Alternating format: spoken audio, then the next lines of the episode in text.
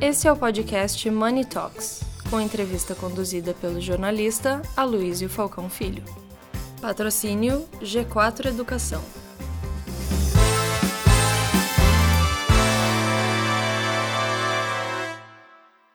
Olá a todos, bem-vindos a mais uma edição de Money Report Money Talks. Hoje nós vamos falar sobre algo que você, eu, todo mundo já fez, que é a compra eletrônica em sites é, pelo mundo inteiro, mas especialmente na China, que é a grande febre do comércio eletrônico dos últimos tempos. Para falar sobre isso, pelo arcabouço, todas as novas regras, nós estamos aqui com aquele que conseguiu resolver todas as confusões que estavam travando esse mercado. Fábio Baracate. Obrigado, Liz. CEO da Cinelog. Ele foi a pessoa que conseguiu juntar todos os pontos desse mercado e finalmente encontrar uma solução, porque afinal de contas antes era uma terra de ninguém, não é isso? Exatamente, isso. Era, era uma, um mundo onde que todo mundo fazia o que queria, sem regra, não tinha nenhum tipo de critério, literalmente uma serra pelada. Agora vem cá, antes é, de cada 10 compras que eram feitas aqui no Brasil, é, na China, quantas chegavam efetivamente no destino final? Olha, é, esse processo vem melhorando nos últimos 10 anos, né? Quando você tem 10 anos atrás, que o principal expoente desse mercado, quem entrou de fato, foi o AliExpress, você tem uma encomenda que levava seis meses para chegar, até um ano. Essa questão do prazo, ela foi é, reduzindo, mas você tinha um perdimento de chegava a 30%, a 40% de perdimento, ou seja, de cargas que não chegavam no destino final, mas isso tem diminuído bastante. É até uma coisa, um paradoxo, né? Porque, na verdade, a redução do tempo está ligado também ao relaxamento da implementação das regras, ou seja, cara, não pode deixar volumar, deixa liberar a carga para não dar volume. Então, ou seja, na verdade isso é ruim, né? O fato de ter uma entrega rápida hoje quer dizer que tem carga, encomenda chegando sem pagar os seus impostos. Ou seja, naquela época, pelo menos antes da regra ser estabelecida, você comprava algo do exterior, chegava aqui e não se pagava imposto sobre a compra, é isso? É isso. Na verdade, o processo ainda é esse, né? Então, essa nova regra, nova legislação, né, a Instituição Normativa 2124, ela vem exatamente para equilibrar isso. Então, isso vai ser iniciado o processo, ela entra em vigor a partir de 1 de julho, porém o processo já começou, né? Então, você tem aí uma amostragem, né, uma, uma inspeção da Receita Federal muito mais criteriosa a partir de novembro do ano passado, onde você tinha menos de 1% de inspeção física nessas encomendas, e esses números hoje estão batendo aí na casa dos 30%. Então está dando no bolso agora. Isso quer dizer mais ou menos quanto em termos de volume de compras e de impostos? Muita coisa. Em termos de volume de encomendas, o ano passado estimado são de 220 milhões de encomendas. E o estimado de evasão fiscal aproximadamente 40 bilhões de reais podendo ser muito mais que isso, exatamente. Quer dizer, 40 bilhões é mais do que um Bolsa Família. Exato. Então, quando a gente fala, né, a gente olhando o tamanho da evasão fiscal, a gente olha e fala, como que ninguém está vendo esse número? Como que ninguém está tratando isso? Então, assim, é um número conservador esses 40 bilhões. Então, é, vamos lá. Tem, tinha essa situação, o governo, de uma certa forma, ainda não tinha percebido o tamanho da coisa. Você, que era um, um player importante do mercado, começou a perceber isso? Como é que você se envolveu nesse processo? É, na verdade, é, é, eu não posso nem puxar, né? O mérito acho que é, é de todos, na verdade. Mas eu, pelo fato exatamente de nós atuarmos nesse mercado entendemos como que deveria ser feito para você poder ter regras de compliance, então não é especificamente isso. Esse é um problema de todos os aplicativos, né? Então você tem isso é, nos aplicativos de alimentação, em tudo e não deixa de ser meu cross-border também. Você imagina que o governo está acostumado com aquela, com aquele mercado padrão, né? Então sai vendedor e comprador, o caminhão passando ali no posto de, de cobrança. Então essa é uma encomenda que não estava no radar, né? Ela não é detectável pelas condições de regra. Então essa carga é, ela só entraria como, vamos dizer assim, dentro do radar do governo no momento que ela houvesse o registro da encomenda na nacionalização. Ocorre que não estava sendo feito esse registro. Então, como não fazia, é como se essa carga nem ao menos existisse. Ela entrava e nem era tomada de ciência. Então, o trabalho que a gente vem fazendo é um trabalho de conscientização. Então, conscientização, seja do mercado varejista, seja da, dos órgãos anuentes, dos aeroportos, das companhias aéreas. Agora, o que é, é importante salientar que mesmo esse mercado hoje, quem tem esse volume de carga, que envia carga para o Brasil, também perde. Por quê? Porque não existe, é um mercado que, onde só tem prejuízo. As grandes plataformas chinesas operam com prejuízo, são deficitárias no Brasil. Então, é uma estratégia é, de cash burn, ou seja, é uma estratégia para ganhar é, é, market share no Brasil, uma estratégia de longo prazo. Agora, isso é uma visão errada, por quê? Porque dá para ter market share e pensar em lucro também. Então, se da mesma forma o consumidor ele não tem a confiança de gastar mil reais numa plataforma dessa internacional, dois mil reais, da mesma forma, o seller também que está vendendo o produto, ele também só vende quinquilharia. Então, o mesmo cara que vende um produto de baixo valor agregado no Brasil, vende um produto de alto valor agregado na Europa. Então, é um mercado onde só há perdedores. Mas existe essa diferenciação no site do vendedor? Quer dizer, quando é do Brasil, ele, ele vende um produto de menor valor ou isso é uma escolha do consumidor? É, na verdade é o seguinte, é, pensa que o, os marketplaces são shoppings virtuais, né? E eles têm que é, atrair o que? Vendedores, as lojas virtuais. Então, um site internacional, ele nada mais é do que isso, um shopping virtual, onde ele atrai vendedores. Ele atrai o quê? As é, é, ações de marketing dele, ele tem que trazer o quê? É, convergir pessoas para o site dele. Enfim, no momento que ele fala, tem uma operação e opera em 200 países, aquele mesmo site que tem é, N sellers, ele pode ter práticas diferentes. Para o Brasil, ele decidir, para o Brasil não vendo produtos de alto valor agregado. Então, como o perfil do Brasil, seja pela questão do perdimento, seja pela questão da Receita Federal de travar carga, por todas esses, essas barreiras, ele pode sim, e geralmente é o que faz, decidir não vender produtos de alto valor agregado. Se a gente tirar nós como exemplo, quantas vezes alguém aqui comprou um produto de 2, 3 mil reais ou confia comprar um produto de 2, 3 mil reais esperando que uma data eh, seja meu, uma data comemorativa, alguma coisa do gênero, com a garantia e certeza de que vai receber. É, realmente não conheço muita gente. É muito difícil. Agora, quando é que foi que você juntou todos os pontos? Você estava me contando antes que foi convidado para uma reunião e nessa reunião você viu que só tinha um lado da operação. Bom, tem um instituto chamado Procomex, é um instituto, uma aliança do, do comércio internacional, e, e, eles estavam criaram um grupo de trabalho para discutir exatamente as pautas das dificuldades né, da, do processo de importação do comércio eletrônico.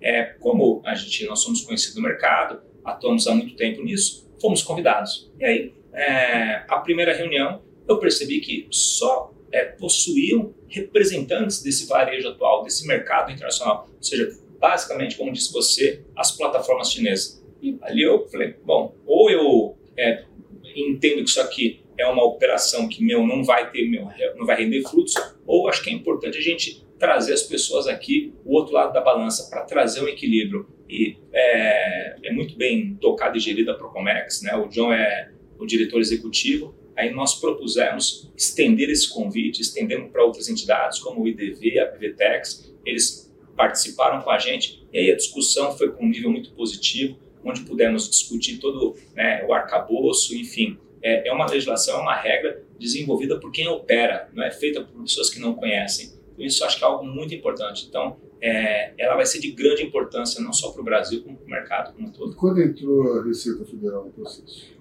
Ela ela estava, digamos assim, foi uma das coordenadoras, né? O processo foi, digamos assim, coordenado por ela. Né? E, e, no momento que concluiu esse todo esse estudo, esse esse rol de reuniões, de debates, ela pegou e participando disso foi lá e deu o veredito e coletou todos esses dados, esse fluxograma, todo esse processo que foi feito, né? É, é como se fosse assim, colocou todos os stakeholders da cadeia, o operador logístico, o correio, o aeroporto, o site, o vendedor, todo mundo, e cada um desenhou a sua etapa do fluxo operacional e baseado nisso, nas deficiências do mercado, que foi construída, que foi escrita a 2124. E qual foi o papel do IDV, que é o Instituto de Desenvolvimento para o Varejo, eh, dentro desse processo? Eles trouxeram players importantes que não estavam, estavam meio que margem. Eles trouxeram a dor do mercado. Eles trouxeram a dor do mercado, a importância de ter a aplicação do compliance, né?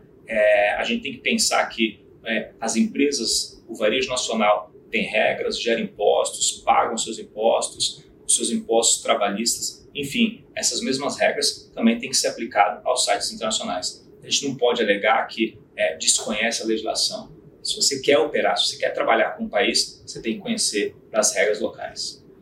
E dentro dessa, dessa lei que entra em vigor em junho, julho, julho, isso. É, quanto tempo até ela de fato ser implementada? Porque é, até onde eu saiba, as, as regras da Receita elas são é, elas têm tranches de implementação. Vai ser de uma vez só. Não, na verdade, ela, ela, ela realmente essa tem tranches. Algumas, é, alguns artigos dela já começaram a entrar em vigor, mas os mais importantes, onde dizem respeito, né, o principal ponto que, é, que afeta o mercado é que a legislação anterior ela trazia um desequilíbrio, né, ela trazia um descompasso. Então você tinha as empresas, né, que são conhecidas como empresas couriers, elas deveriam, para uma carga ser retirada né, de um centro de distribuição internacional, é, do aeroporto, ela deveria estar com os impostos recolhidos. Você não retirava uma carga. Então, se eu trouxesse uma carga através de uma empresa courier, eu tinha que fazer o pagamento dos impostos porém é, tratava de forma distinta os Correios. Os Correios tinham a premissa de fazer o recolhimento por amostragem. Esse é o principal ponto de desequilíbrio. E ela vem corrigindo isso. Então, hoje, o Correio, apesar de ser empresa pública, vai ter o mesmo tratamento que qualquer empresa. Então, havia um, digamos assim, um, era ferido o aspecto da isonomia, isso foi corrigido. Isso passa a valer a partir de 1 de julho. Então, todas as encomendas hoje é, que passam, que entram no Brasil, haverá o recolhimento dos impostos. Tá. E como é que você pode, por exemplo, garantir que na empresa chinesa vai haver, digamos, é, vai ser emitido uma fatura para que se pague aqui? Bom, é, não é um processo fácil, né? Mas imagina que qualquer loja, qualquer lojista é, que vende um produto, seja no varejo, no e-commerce ou mesmo no, nas lojas físicas, você sabe aquilo que você vende. Né? Você sabe quanto custa o teu produto, você sabe qual é a qualificação, especificação técnica do produto.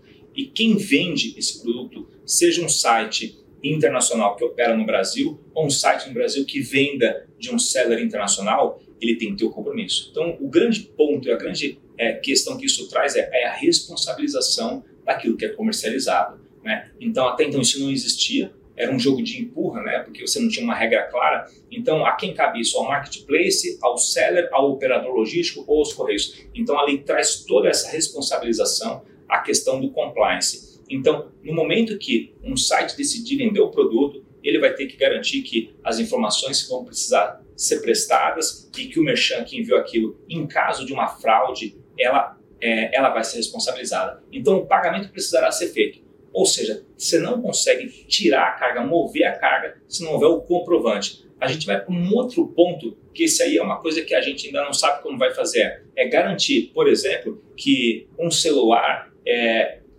que custa mil reais, ele realmente custa mil reais, ou ele custa 50, ele custa 100. Então ainda vai ter esse aspecto, mas vai ser um aprendizado, a gente vai ter que aprender junto, mas a primeira etapa do processo acho que foi vencida. Mas haverá uma responsabilização de quem praticar atos ilícitos agora. Vamos supor que tenha uma, um site na China e ele tem um portal eh, nacional que, que o representa aqui.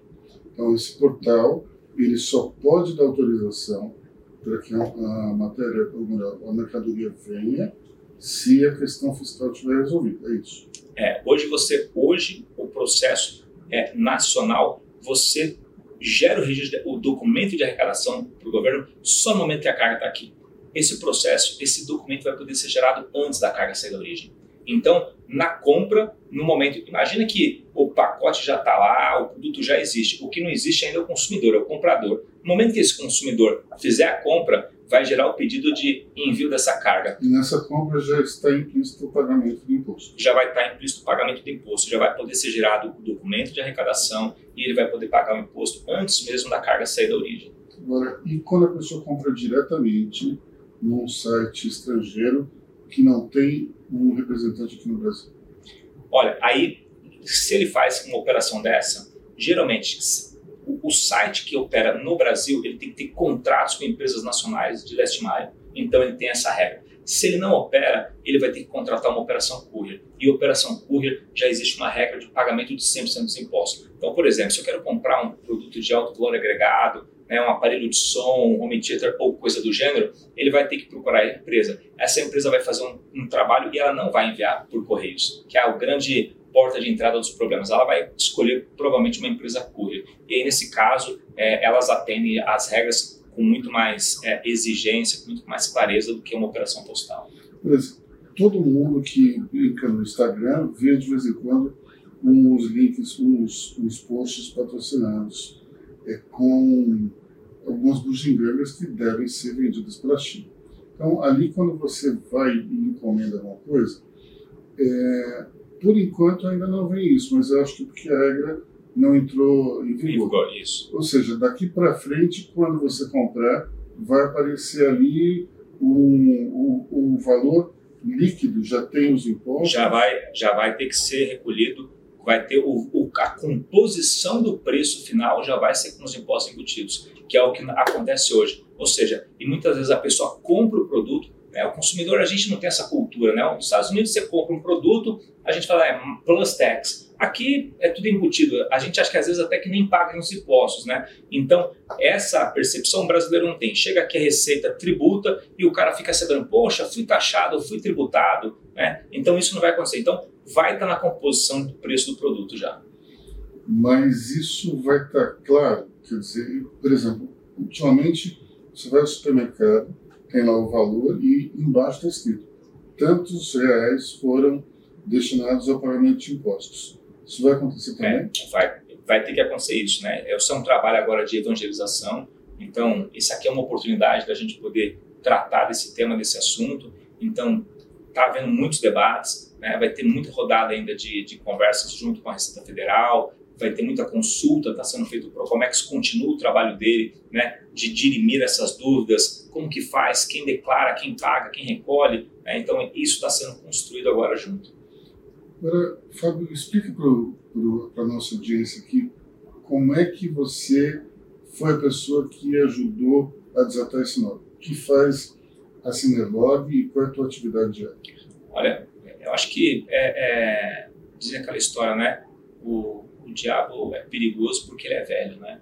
É porque ele é o diabo. Então, a gente está 12 anos nesse mercado, conhece muito, rodeia o mundo inteiro tentando entender as operações de comércio eletrônico, como é que funcionava o arcabouço, a questão aduaneira do mundo inteiro. Então, isso deu uma expertise para a gente. Então, a gente entendeu que o nosso negócio, eu tive a, a visão de ver que o processo, o problema, ele não era logístico, ele era aduaneiro.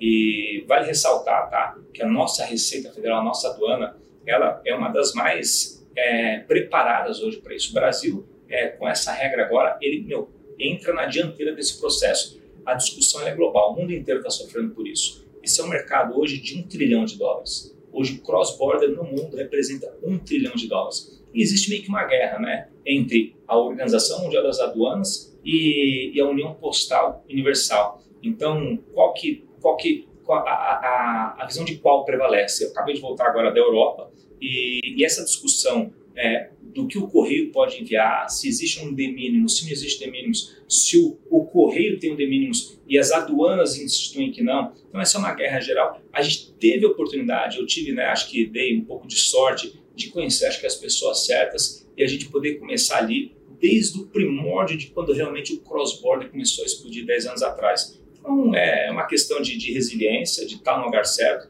A gente vem desenvolvendo ferramentas tecnológicas né, que atendam o mercado. Então é importante a gente estar na ponta, né, conhecer realmente a dor, conhecer a dor do varejista, entender a operação logística, entender o armazém, ter esse conhecimento da Receita Federal. Então tudo isso acabou né, que capacitou a Cinerlog, né, nos capacitou para poder meu, assumir esse desafio e ter um protagonismo realmente é, que possa somar aí a nossa expertise ao mercado. Mas conta o pessoal quais são as suas parcerias internacionais para você estar presente em tantos lugares no mundo? Olha, a gente tem, eu vou dizer da mais relevante agora, que para a gente foi um, é, realmente é uma vitória. É, essa questão toda do imposto, se paga, não paga. É, hoje no Brasil a gente tem a nota fiscal eletrônica é, e que, olha como impulsionou o e-commerce depois que teve a implementação dela.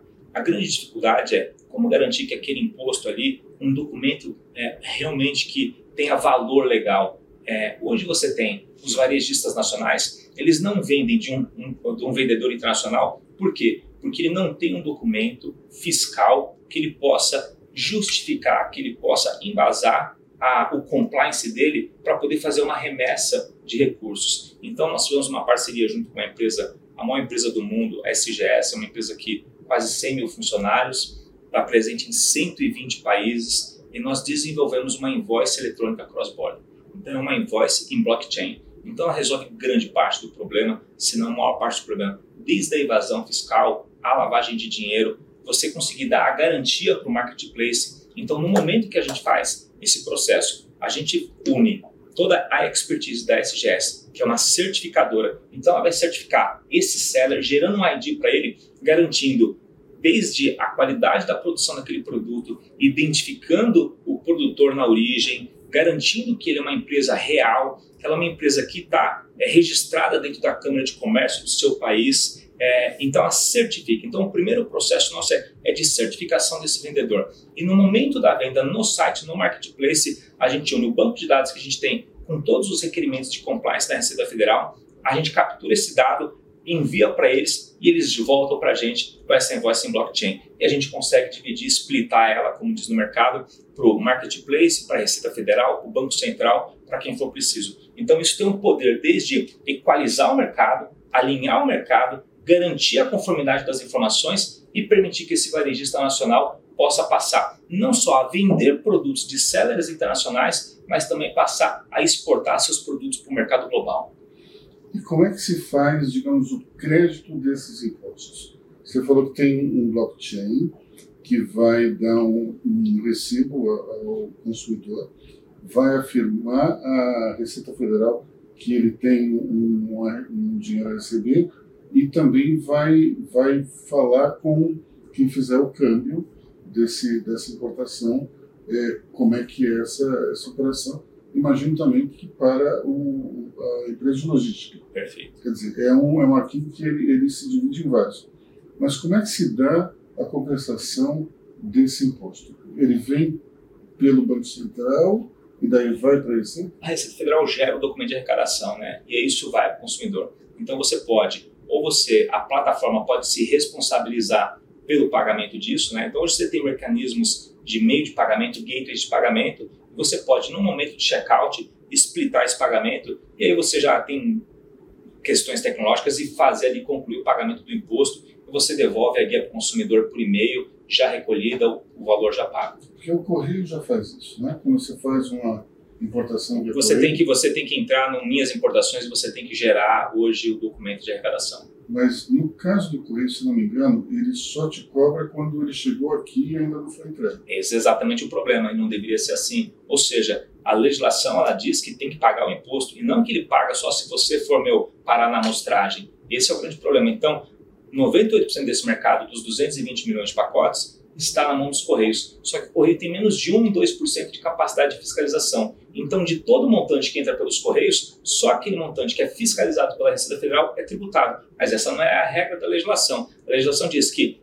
todo produto é, oriundo é, de, do comércio eletrônico internacional que passou numa plataforma comercial, ou seja, que foi uma transação comercial, tem que se pagar o imposto. E se vier por uma plataforma tipo FedEx, são as empresas cujas. Eu não quis dizer o nome, mas essas são as empresas cujas. São as chamadas empresas cujas e ela, por legislação, desde o início, paga não só imposto de importação, como também o ICMS. Perfeito. Então, o consumidor ele, ele não precisa se preocupar com nada, porque ou ele vai pagar num pacote completo, ou então ele vai receber uma guia para poder pagar isso. É. No nosso caso da Cinerlog, quando nós somos contratados para fazer uma operação, a gente cuida de todo a jornada do cliente, né? Então, seja pelo lado da plataforma ou seja pelo lado do consumidor. Então, o que, a gente quer trazer? O que? É a experiência do cliente, é a equidade do processo. Então, quando ele faz uma compra num site internacional, vai ser como se ele estivesse fazendo uma compra num site nacional. Ou seja, a gente vai garantir para ele o cumprimento de todas as obrigações. Então, você conseguiu equalizar o que as empresas nacionais pagam em termos de impostos e as internacionais também. Isso quer dizer que as nacionais podem se transformar em marketplace dessas internacionais? Perfeita, mais facilidade. Perfeitamente. E é exatamente isso que eu desejo. Né? A gente tem um mercado cada vez mais competitivo. A indústria nacional, a gente sabe que o mercado, é, as dificuldades que nós temos, a ideia é dar competitividade para isso. Então, essa lei vai trazer um equilíbrio, você vai reduzir esse produto de baixo valor agregado que entra no país, essas empresas passam a recolher esses impostos. Eu falo que esses 40 bilhões de evasão fiscal poderiam ser chamados 40 bilhões de subsídios, né? Então, 40 bilhões que estão deixando de ser arrecadado, e aí quando a gente vê o frete grátis, não é tão grátis assim, e quem paga é toda a sociedade. Isso porque a gente não entrou pelo aspecto social, pelo aspecto de droga sintética tem entrado através desses canais, tem entrado armas, parte de armas tem entrado para isso. Então esse equilíbrio vai permitir o quê? Nesse momento agora é um momento muito importante, porque vai permitir que a indústria nacional entre nesse mercado. O mercado de cross-border cresce no mundo a 20% as taxas e no Brasil a 40%. Só que o mercado brasileiro ainda não entrou na festa. Né? Você tem só as plataformas internacionais. O Brasil precisa entrar. Por quê? Porque o cross-border vai dar sortimento para essas marcas. Né? Que, que é o sortimento? É você poder entrar no site, por exemplo, da Magalu e ver quantos modelos existem de blusa. Né? No modelo convencional hoje, ele compra o produto, ele tem o produtor aqui dentro, ou ele faz uma importação formal, né? uma importação B2B. Esse processo é longo, essa jornada é longa, chega a alguns casos que levam até um ano. É, isso permite para ele, cross-border, ele poder expandir o portfólio dele para dezenas de vezes mais, sem ter que investir recursos próprios nesse produto. Ele só precisa conhecer quem que é o mercado dele e saber selecionar quem que é o, o, o, fornecedor dele. Por quê? Porque o pagamento desse produto se dá no momento da compra. Então ele precisa ter um canal de venda. Se ele tem um canal de venda e conhece um, um fornecedor internacional, ele pluga todo esse catálogo e ele passa a vender esse catálogo. Aí ele passa a receber o quê? A margem dele é o FII do marketplace. Então essa, essa é a grande jogada.